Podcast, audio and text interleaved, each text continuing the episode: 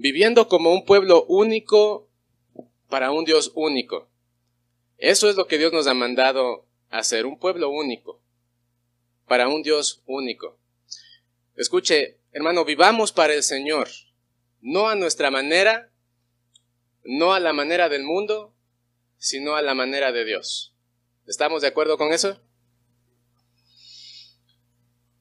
No es extraño notar que muchas personas hoy en día eh, dirigen sus vidas, ¿no? De acuerdo a, a, la conformidad de este mundo, de acuerdo a este mundo, ¿sí?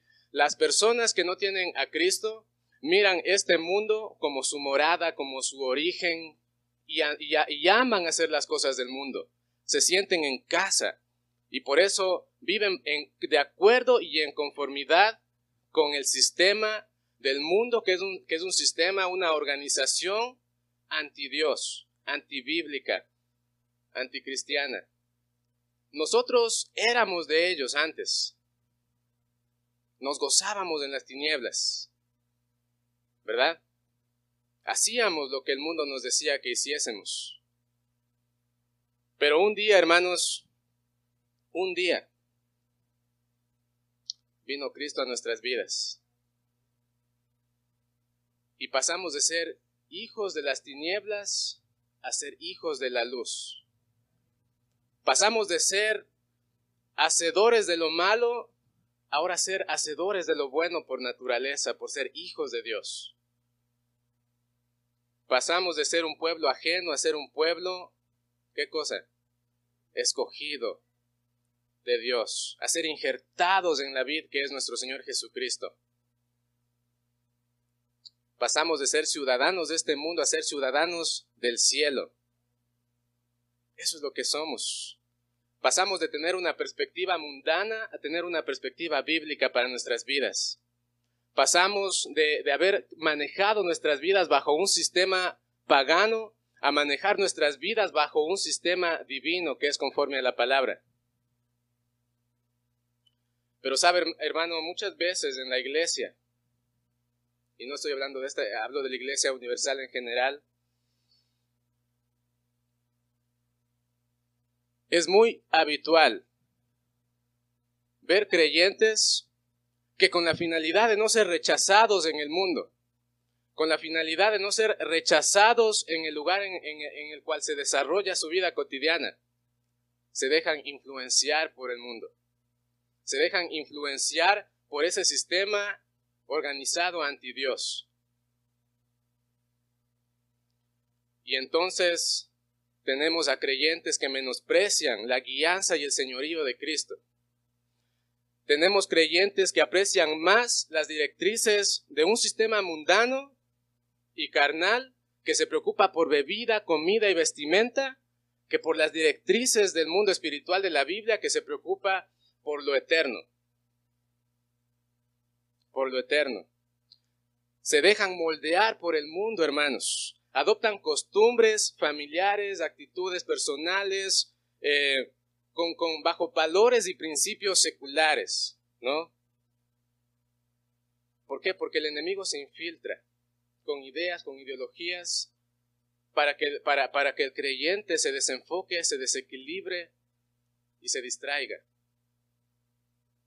Y mire lo que dice Romanos 12.2. Dios nos dio un mandamiento imperativo en este versículo. Dice, no imiten las conductas ni las costumbres de este mundo.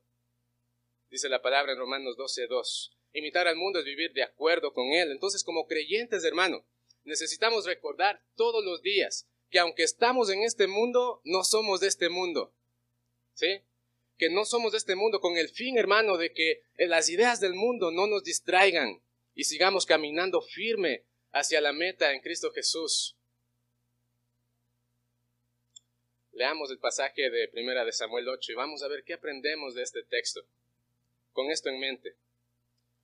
Primera de Samuel 8, vamos a leer lo que dice la palabra de Dios. Dice, aconteció que Samuel, envejecido, puso a sus hijos por jueces sobre Israel y el nombre de su hijo primogénito fue Joel y el nombre del segundo Abías. Y eran jueces en Berseba, en Berseba. Pero no anduvieron los hijos por los caminos de su padre, antes se volvieron tras la avaricia, dejándose sobornar y pervirtiendo el derecho. Mire lo que pasó en el versículo 4. Entonces todos los ancianos de Israel se juntaron y vinieron a Ramá para ver a Samuel y le dijeron, He aquí tú has envejecido y tus hijos no andan en tus caminos. En otras palabras, no son como tú. Por tanto, constitúyenos ahora un rey que nos juzgue como tienen todas las naciones. Pero no agradó a Samuel esta palabra que dijeron, danos un rey que nos juzgue. Y Samuel, ¿qué cosa? Oró a Jehová y dijo, Jehová a Samuel, oye la voz del pueblo en todo lo que te digan, porque no te han desechado a ti, sino a mí me han desechado para que yo no reine sobre ellos.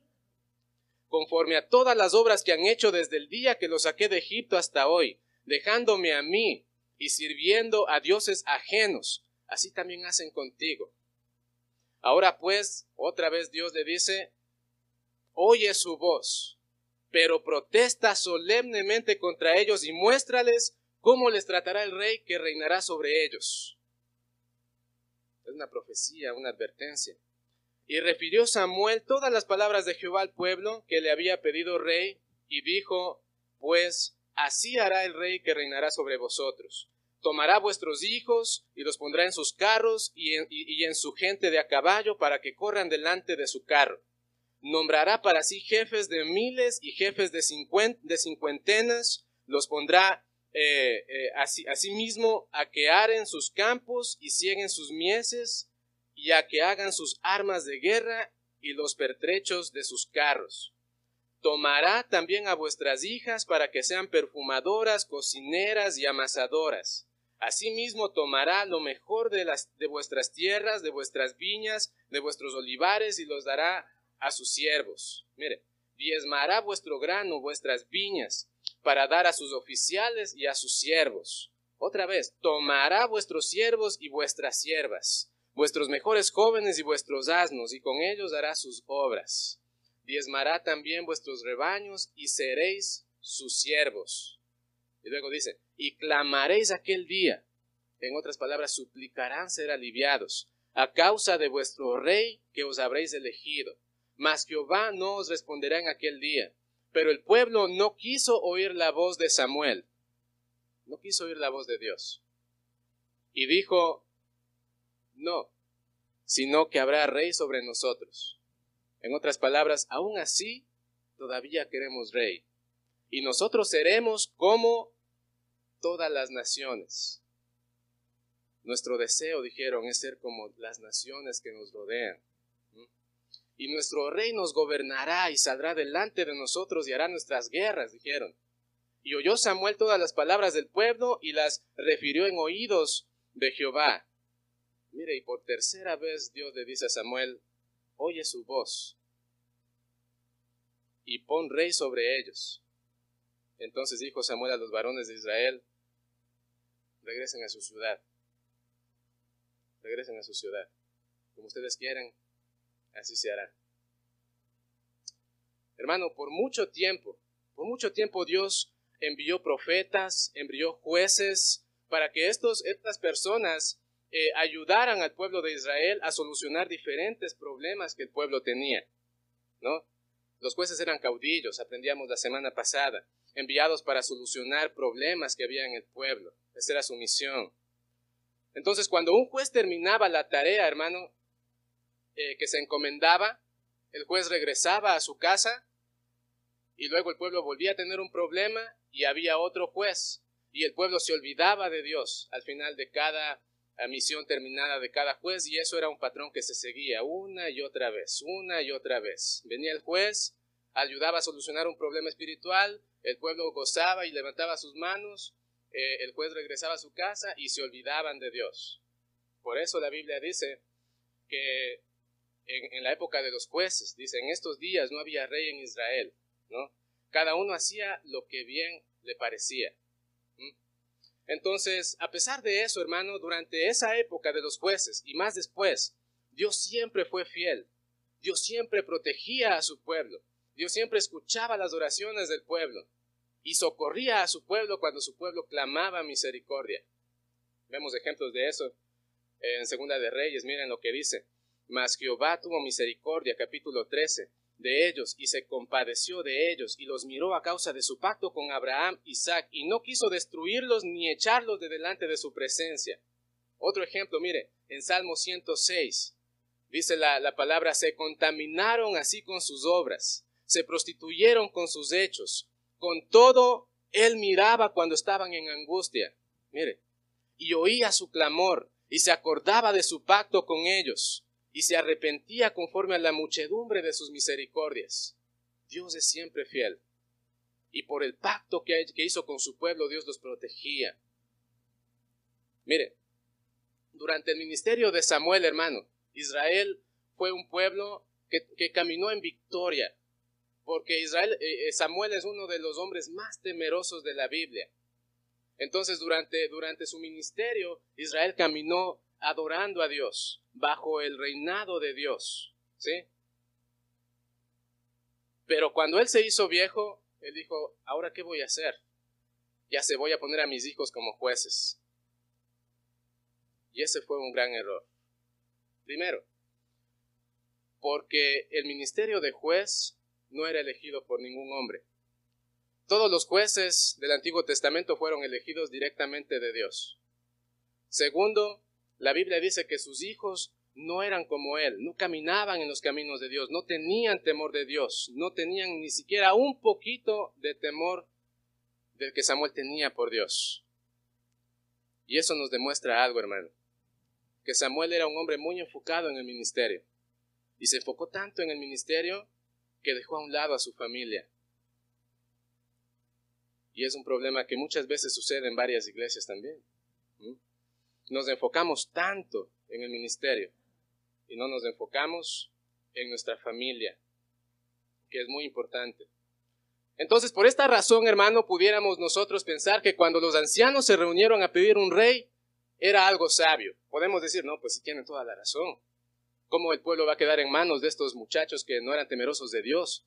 Y saben, el hecho, hermanos, de pedir un rey no era malo, porque muchas veces podemos pensar que fue malo que pidieran un rey es que en el propósito de Dios era dar un rey a Israel.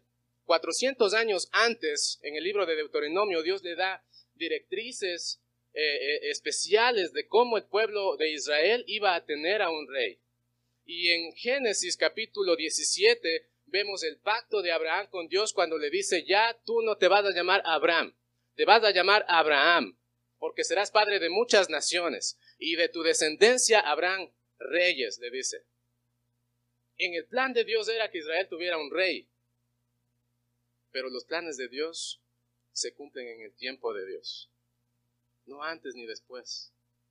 Hermano, Dios tiene muchas promesas para nuestra vida, pero ellas vendrán en el tiempo de Dios, no antes, no antes. Miren, el deseo de los, de los ancianos y del pueblo era tener un rey, un líder pero no un líder que busque a Dios, sino un gran militar que ayude a pelear sus guerras. ¿Mm? La razón por la que Israel quería un rey no era la correcta. Ellos querían un rey como tienen todas las naciones.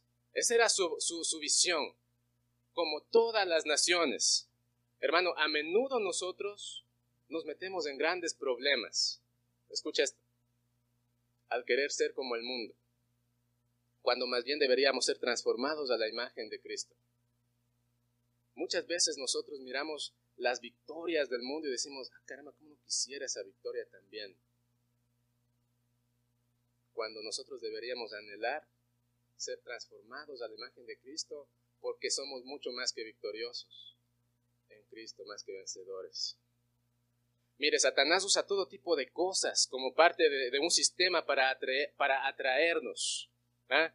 para desviar a las personas, la música, la política, un falso liderazgo en, del mundo, porque los, los del mundo también tienen líderes y dan buenas conferencias y se escucha muy bonito, pero no es de Dios. El deseo de Dios es que vivamos para Él, hermano, y reflejemos, como decía la canción, su vida. en esta tierra y que no nos dejemos influenciar por ese sistema del mundo, por más bueno que parezca. Mire lo que dice el versículo 4 al 9. Y dijo el Eterno a Samuel, oye la voz del pueblo en todo lo que digan, porque no te han desechado a ti, sino a mí me han desechado para que no reine sobre ellos. Ahora pues, oye su voz, más adelante le dice, y protesta solemnemente contra ellos, y muéstrales cómo les tratará el rey que reinará sobre ellos. Dios atendió a la solicitud del pueblo, ¿verdad? Dios les dio lo que ellos querían, pero no porque hayan pedido lo correcto, sino porque muchas veces cuando nosotros pedimos algo que no es bueno a Dios, Dios permite que lo tengamos, porque nos quiere dar una enseñanza en medio de eso. Muchas veces nosotros deseamos, como quisiera tener esa casota que está en Aliro, enorme. Es que esa camioneta, uff, del año, nuevecita. Quiero esa chequera en mi, en mi cuenta. Un millón, dos millones. Como todos los demás. Y Dios dice, está bien, pero te voy a dar una lección. Porque hermano, Dios ama a sus hijos. Y si da una lección, entonces somos sus hijos. Y Dios le dice, sabes, está bien, pero te voy a enseñar una lección. Hermano, algunas veces cuando insistimos, Dios permite para enseñarnos una lección. Y vemos del versículo 10 al versículo 18 lo siguiente. Mire, Dios advierte que sufrirán, sufrirán por haber rechazado a Dios como su rey y anhelar un rey de carne y hueso, conforme a sus propios deseos. Mire lo que dice del 10 al 18, empieza diciendo palabras. Cuando Dios dice muchas veces algo es porque es muy importante. Y en esta ocasión esta advertencia era muy importante. Mire lo que dice, tomará a vuestros hijos. Más adelante, tomará vuestras hijas. Más adelante, tomará lo mejor de vuestra tierra. Más adelante, tomará vuestros siervos. Y ustedes mismos serán siervos de ellos. Porque lo normal en aquel, en aquel entonces era que un rey tome no dé, que sea servido, no servir. Ellos estaban rechazando al Rey de Reyes y Señor de Señores que hacía por ellos y querían a alguien a quien ellos puedan servir sin darse cuenta. Hermano, pero hay, unas, hay, hay una buena noticia para la iglesia. Mientras muchos reyes simplemente toman lo mejor y aunque el mundo muchas veces quiere que nosotros lo miremos porque quiere tomar lo mejor de nosotros, nosotros tenemos a uno, que es el Rey de Reyes y Señor de Señores, nuestro Señor Jesucristo, quien en Mateo 20, 28 dijo, el Hijo del Hombre no vino, ¿qué cosa? Para ser servido, sino a servir. Tenemos un Rey que no toma, sino que da, que da. Él dijo, es mejor dar que recibir. Imagínense. A diferencia de los jueces, hermano, que ayudaban al pueblo cuando tenían problemas, estos reyes vinieron a establecer, mire, establecer un gobierno permanente con una burocracia teocrática. El pueblo de Israel pasa a tener un gobierno teocrático. Esto vino a ser de bendición para aquellos que adoraban a Dios de corazón. Dijeron, qué bueno, ahora sí vamos a adorar a Dios. Y aquellos que no dijeron, no puede ser, es una, es, fue un tropiezo para algunos. ¿Saben por qué? Porque luego de este gobierno teocrático, eh, ¿dónde está? Aquí mismo está. Eh, Israel comienza este gobierno teocrático y entonces el cumplimiento de la ley de Moisés ¿sí? y la obediencia a Dios pasa de ser una ley espiritual a ser una ley política. ¿Mm? ¿Se imagina? ¿Se imagina que ganara un presidente pastor? La presidencia de los Estados Unidos. Muchos están anhelando eso. En Ecuador un, señor, eh, un, hermano pastor se postuló para la presidencia. Y muchas iglesias oraban y decían, que gane el pastor, decían, para que cuando él gane, él obligue a todos a ir a la iglesia cristiana. Y que ponga leyes, que si no estás en Cristo, a la cárcel. ¿Se imagina? Hermano, no hay una desgracia más grande que perseverar en la obra de Cristo por imposición. Dios quiere que lo hagamos por amor, con gozo, no por imposición. Los reyes dijeron, bueno, somos un pueblo de Dios, vamos a poner leyes para que seamos adoradores de Dios. Eso se llama un gobierno teocrático. ¿Mm?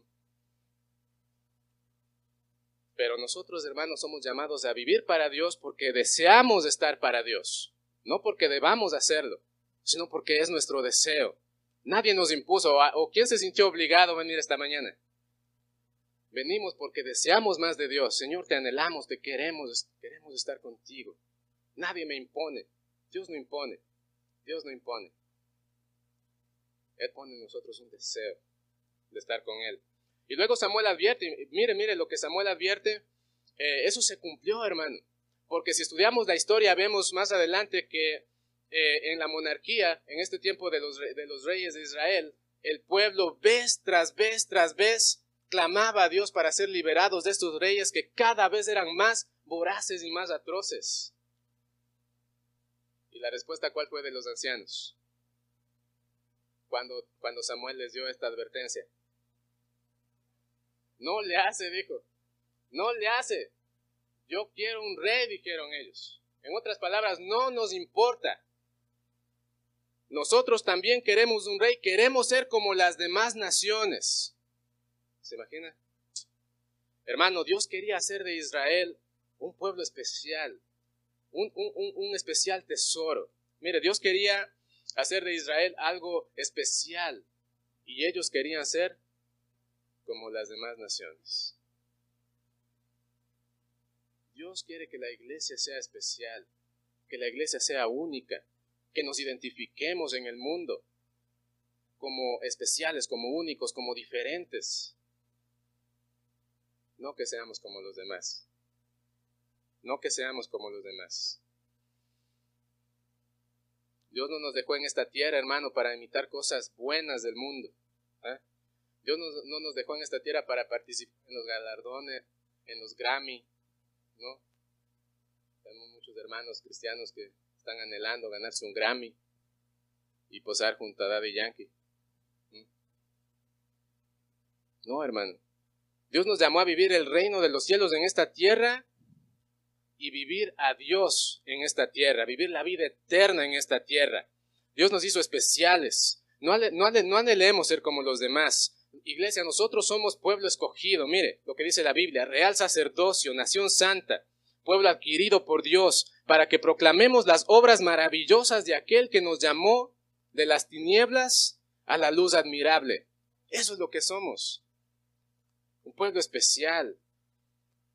Finalmente vemos que Samuel unge a Saúl. Saúl fue el primer rey de Israel. Eh, un hombre que físicamente parecía tener todo lo que el pueblo deseaba de un rey, pero que su corazón estaba lejos de Dios. Saúl inicia su reinado, en un inicio pareciese como que sirviendo fielmente a Dios, pero rápidamente su actitud cambia y se convierte en un, en un gobernante, en un militar atroz, en un soberbio, en un arrogante, en desobediente a Dios. Mire, Israel finalmente tenía un rey, pero Dios nunca dejó de ser su rey. Hermano, Dios nunca deja su trono aunque el hombre se lo pida. Aunque el hombre se lo pida. Dios seguía siendo rey. Pero sin embargo, hermano, cuando menospreciamos a Dios, cuando menospreciamos a Dios por querer vivir como los demás viven, nos lastimamos a nosotros mismos y lastimamos a los demás también. El pueblo recibió lo que pidió, un militar tirano. Eso es lo que ellos querían, eso es lo que ellos tuvieron. Y mire lo que pasó más adelante.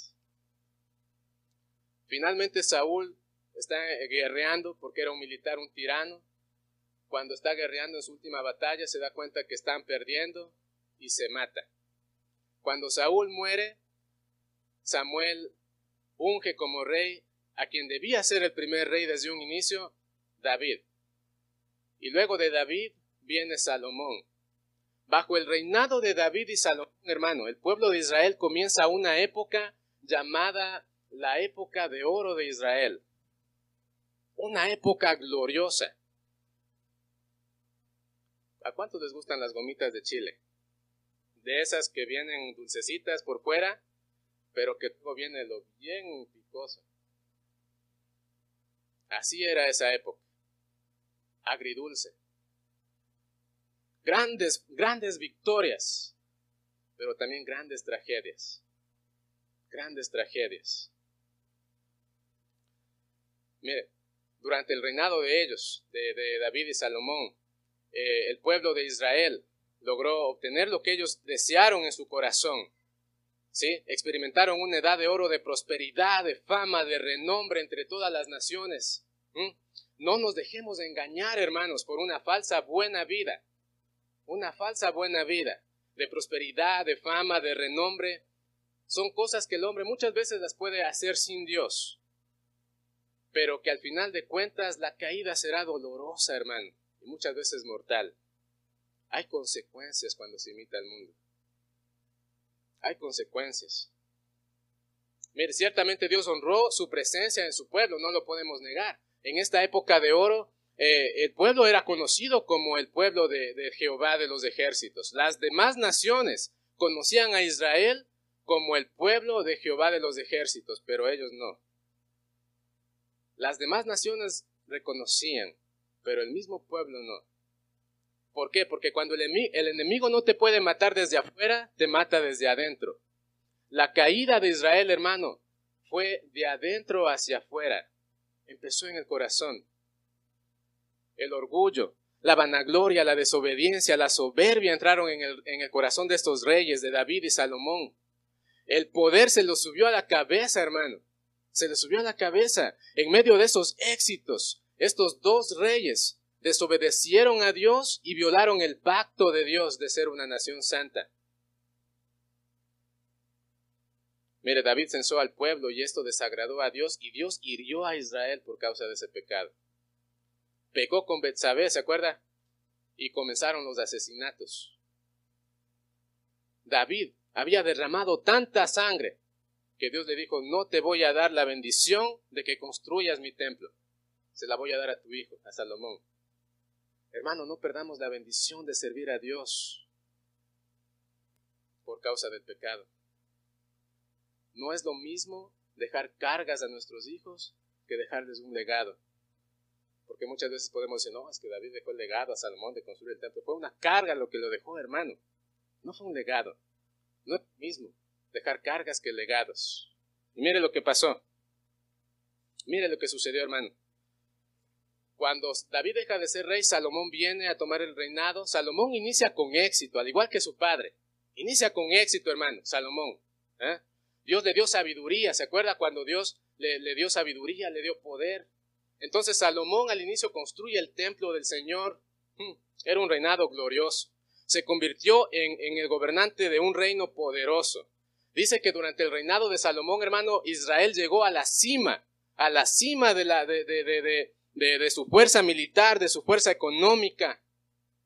Pero al igual que en la época de Saúl y de David, la advertencia de Samuel de querer imitar al mundo se hizo verdad.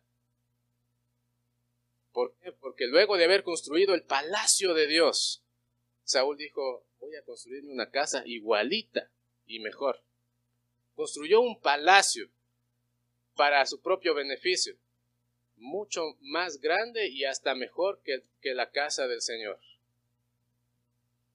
Se acostumbró al poder, a la riqueza, se volvió egoísta, arrogante, infiel.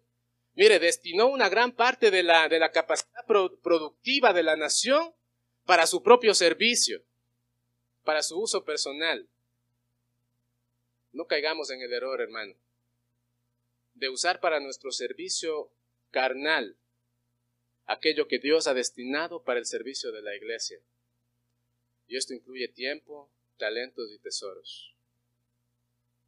Porque muchas veces nosotros queremos tomar lo que es de Dios para nuestro beneficio personal y carnal. Si Dios te dio el don de, de, enseñanza, ahí estamos, metidos en, en, en, en Ambit, ¿no? ¿Cómo se llama? No esas empresas de mercadeo de multinivel dando conferencias, hermano, enseñando. Y en la iglesia no tienen maestros. Ahí tenemos al hermano dando eh, dinero a todo el mundo, pero no, hermano, eso es doloroso.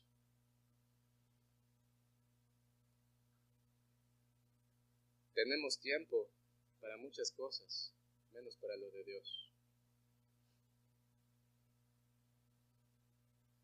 Salomón decide revestir de oro a su grande trono de marfil. Imagínense, usando el oro de Dios. Recibe a las visitas con grandes lujos y deshonra las alianzas que había hecho con otros pueblos. Alianzas que, que Dios hubiese podido usar de bendición, o tal vez no, pero el mismo hecho de no respetar una alianza es una deshonra a Dios. Mire, sus esposas eran 700 princesas y 300 concubinas. Tenía mil esposas. Y todas ellas eran, ¿qué cosa? Extranjeras. Y la Biblia dice que las muchas mujeres que él tenía desviaron su corazón tras otros dioses. Él empezó construyendo la casa del Señor, pero por buscar afuera lo que Dios tenía para él adentro, termina prostituyendo su fe y construyendo templos para dioses paganos. No busquemos afuera lo que Dios tiene para nosotros aquí adentro. Y eso incluye muchas veces consejo. Si nos está yendo mal en nuestro matrimonio, decimos, ¿sabes qué? Necesitamos un, un psicólogo de matrimonios, un psiquiatra de matrimonios, no sé. Vamos, dice, a pagar 100 dólares a uno de por allá que conocimos. Y a mí me pasó, y al final Fernando fue quien nos ayudó, ¿sabes? ¿Por qué? Porque en la iglesia tenemos el consejo de Dios, la Biblia, la palabra. Recursos. Oh, dice, ¿cómo vamos a hacer este programa? ¿De dónde sacamos el dinero? Oh, dice, yo escuché que en Walmart andaban dando un, bono así cuando tú eh, eres un buen comprador, algo así. A ver si les decimos que nos den una ayudita. Oh, es que mi vecino dice, mi vecino es socio con, con ¿cómo se llama la otra tienda? Sam's. Hermano, y estamos buscando afuera lo que Dios nos puede dar aquí adentro. Esposo, esposa, andamos buscando afuera como cuando estaba en el seminario, muchos compañeros decían, es que aquí no hay, decía, ¿dónde voy a conseguir una novia, una esposa? Había como 200 señoritas del seminario y no sabían, aquí no hay, decía, aquí no hay. Y de pronto venía un compañero, oh, dices que conocía a una chica, dice, estaba en, McDonald's. Y nos miramos y como que nos gustamos.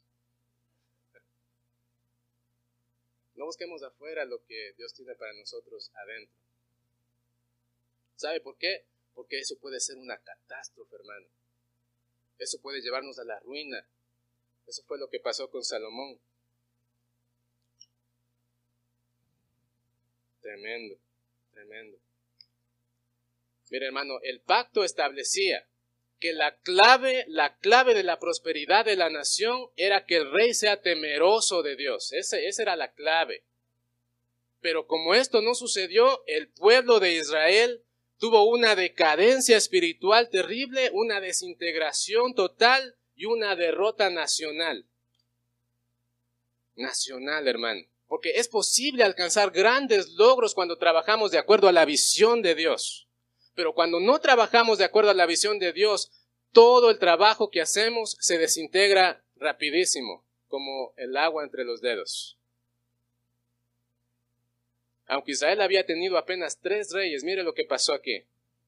El pecado de estos tres hizo que se estableciera un patrón, un modelo, un legado, para que a lo largo de cada reinado, aquellos reyes que iban a venir después de ellos se apartaran del Señor y abandonen el pacto de Dios. Porque imitar al mundo trae consecuencias generacionales. Generacionales no solamente sufriremos nosotros, pero sufrirán nuestros hijos, nuestros nietos. Y las, y las, y las consecuencias de servir a Dios también tienen impacto generacional. También tiene impacto generacional. Mire lo que pasó acá. Bueno, y antes de eso, la pregunta es, ¿qué legado estamos dejando a nuestros hijos? ¿Un legado de consagración un legado de pecado. ¿Qué, legado estamos dejando? Mire, si leemos la historia, vemos que cuando Salomón muere, Israel se desintegra, se divide en norte y sur. Y la Biblia dice que todos los reyes, tanto de Judá al sur como de Israel al norte, todos esos reyes hicieron lo malo ante los ojos de Dios y guiaron al pueblo a desobedecer a Dios, a deshonrar a Dios y a violar el pacto de Dios de ser una nación santa. Porque trae consecuencias generacionales. Hermano, qué falta de gratitud a Dios.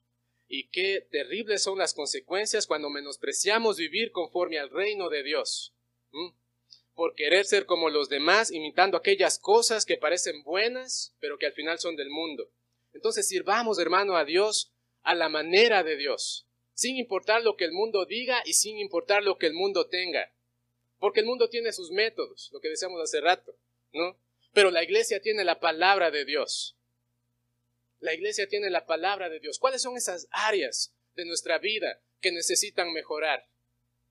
En lo económico, en lo personal, en lo espiritual, en lo ministerial. Acudamos a la palabra de Dios. La Biblia nos da principios, nos da maneras. en la Biblia encontramos sistemas de Dios. No tenemos que preguntarle al mundo, ni consultarle al mundo. Mire, orar, pedirle a Dios que confirme el deseo de nuestro corazón para que se alinee al, al deseo de Dios en esa área específica. Eso es lo que Israel debía haber hecho y no tomar una decisión a la ligera de pedir y elegir un rey. Y eso es lo que nosotros debemos hacer antes de tomar cualquier decisión, hermano, que impacte cualquier área de nuestra vida.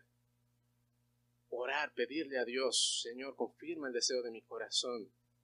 Si es tuyo, Señor, que así se haga. Si no es tuyo, que no lo haga, Señor, porque parecería ser bueno. Pero si no es de acuerdo a la voluntad de Dios, no deberíamos hacerlo. Hermano, estemos atentos, estemos atentos, porque nuestro deseo debe ser el deseo de Dios, ¿sí? Y para que nuestro deseo sea el deseo de Dios necesitamos ser humildes, escudriñar la palabra y tener un corazón enseñable para tener el deseo de Dios y, estar atentos, hermano, estar atentos, permanezcamos vigilantes. No permitamos que el mundo influya en nuestra vida, hermano. El enemigo es muy sutil y puede infiltrarse, ¿sabe? A través de ideas, filosofías, para tratar de engañar al pueblo, para minar la fe, para corromper la verdad, para deshonrar a Dios. Porque hoy en día ya, ya, ya no es tanto que, que el mundo nos ataca como, como, como cuando la iglesia estaba eh, iniciando. Muchas veces se infiltra con ideas, con filosofías. Por eso mire lo que dice la Biblia más adelante en, Colosenses 2.8, mire lo que dice. Cuídense de que nadie los cautive con la vana y engañosa filosofía que sigue tradiciones humanas, la que está de acuerdo con los principios de este mundo y no conforme a Cristo, dice el apóstol Pablo. Entonces, hermano, no caigamos en el pragmatismo, no caigamos en pragmatismos de un evangelio diluido, que es muy sabroso al oído secular, pero que no llama al arrepentimiento, sino a la ilusión de tener una vida victoriosa, abundante, próspera. ¿Sí? Como muchas veces escuchamos. Ven a Cristo, dice, y tendrás esa casa grandota que tanto deseas. Oh, dice, ¿cómo podría llamar la atención de esta persona? Es que la única manera, dice, es eh, agarrarle por donde le gusta. No, hermano. No agarremos por donde le gusta a la gente, sino el Evangelio de Cristo que llama al arrepentimiento, que habla de pecado, que habla de, que si no tienen a Cristo serán condenados y que habla de que con Cristo tendremos vida eterna desde ya para siempre. No seamos seducidos por la cultura contemporánea y sus tradiciones, que muchas veces deshonran la verdad de Dios. Muchas veces deshonran la verdad de Dios. Hermano, Israel, el pueblo amado de Dios. Y, amamos y bendecimos a Israel. No contaba con, con el Espíritu Santo en aquella época. Razón por la que una y otra vez no pudieron vivir de acuerdo al propósito de Dios de ser una nación santa. su naturaleza humana, su influencia de un mundo anti, anti Dios los llevó a, su derrota espiritual y al mal camino.